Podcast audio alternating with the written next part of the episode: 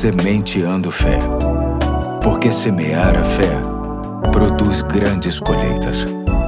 Olá, aqui é o Pastor Eduardo. Hoje é sexta-feira, dia 15 de dezembro de 2023 e trago com muito prazer mais um episódio da série Sementes para Viver Bem. E para tanto quero ler o texto que se encontra em Eclesiastes, capítulo 9, verso 10, que diz: O que as suas mãos tiverem que fazer, que o façam com toda a sua força, pois na sepultura, para onde você vai, não há atividade nem planejamento, não há conhecimento nem sabedoria. As sementes que nos fazem viver bem nos leva a olhar para frente. Em geral, quem constrói o futuro está muito ocupado para julgar o passado. A vida é um caminho para frente. É muito mais produtivo construir o que vai acontecer do que chorar o que passou sem tirar qualquer proveito disso. Infelizmente, existem pessoas que preferem encher a sua cabeça com aquilo que não podem mais resolver, deixando de lado aquilo que efetivamente podem trabalhar. Quando estamos em movimento, nossa cabeça se coloca mais ativa,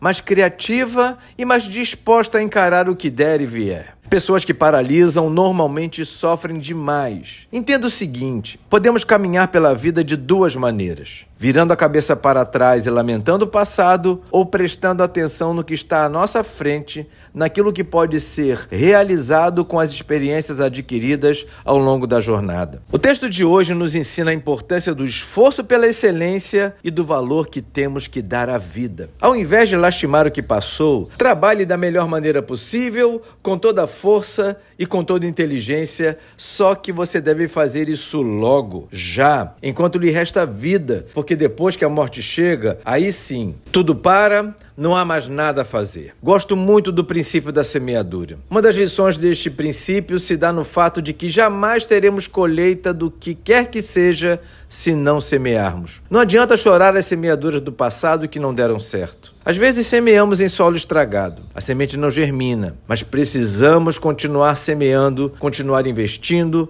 continuar estudando, continuar trabalhando e, sobretudo, continuar crendo em Deus aquele que nos anima e que deseja sempre que as coisas deem certo para a gente. Ore ao Senhor e peça que Ele ajude a não paralisar por causa do que deu errado no passado. Peça para Deus te ajudar a olhar para frente e a trabalhar da melhor maneira possível para que você tenha as melhores colheitas possíveis. Que o Senhor nos dê sabedoria para isso. Hoje eu fico por aqui e até amanhã, se Deus quiser.